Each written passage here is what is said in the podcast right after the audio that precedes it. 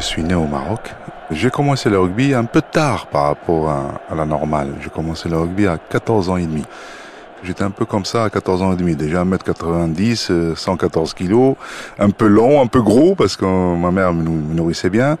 Et puis comme la culture au Maroc c'était le foot, et donc j'ai essayé un peu au foot, j'étais un peu long. Et puis à un moment donné, ben, mes copains ils en avaient marre, ils m'ont dit euh, Abdel, euh, mets-toi gardien de but, ce sera mieux parce que tu joues mal. Et ça m'a tellement vexé.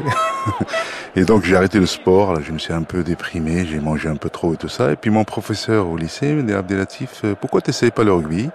De toute façon, il me dit avec ton physique, tu vas prendre le ballon, tu vas aller, tu vois la ligne là-bas, tu vas juste tout droit et tomber derrière.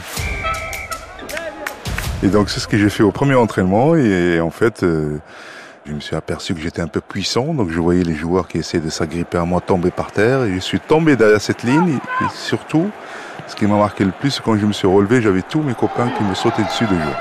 C'était la révélation pour moi, c'était l'intérêt que les autres portaient pour moi parce que j'étais un peu complexé, un peu introverti à cause de ma taille.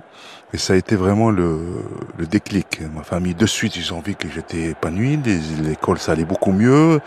Et puis voilà, je commençais à m'intéresser euh, à ce sport, à regarder le tournoi de cinq nations en, noir et blanc à l'époque. Dingue de rugby sur France Bleu. Puis un jour, on a appris qu'il y avait un match international, l'équipe du Maroc contre l'équipe de France, à Casablanca. On s'est débrouillé pour monter de Oujda à Casablanca pour voir ce match. Avec un engouement terrible et l'équipe de Maroc menée à la 65e minute.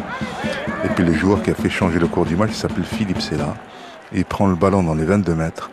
Il commence à débouler, courir à droite, à gauche, ses crochets dévastateurs des joueurs marocains tomber à droite alors qu'il partait à gauche. Et il marque un essai entre les poteaux. Et j'ai vu ce joueur, je lui ai dit, mais comment on peut être aussi élégant et aussi rapide sur un terrain? Et puis à la fin du match, surtout, il m'a donné une chaussette, pas les chaussettes, une chaussette que j'ai toujours gardée. Et ça, c'est un truc de dingue. Vous avez bien compris que c'est autre chose que du sport. J'ai rencontré des gens de différents horizons. J'ai découvert une soixantaine de pays dans le monde. À travers ce sport, j'ai déjeuné avec M. Mandela parce que j'ai connu une Coupe du Monde 95 où il était l'étendard de cet événement-là.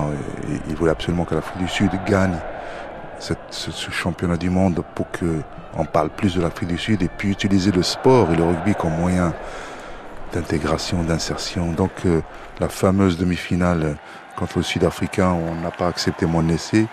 J'ai dit une semaine après, quand j'ai vu cet événement pendant l'Ellis Park avec Mandela vêtu du maillot des Springboks, j'ai dit moi je voudrais bien leur offrir cet essai. Je suis champion du monde sud-africain.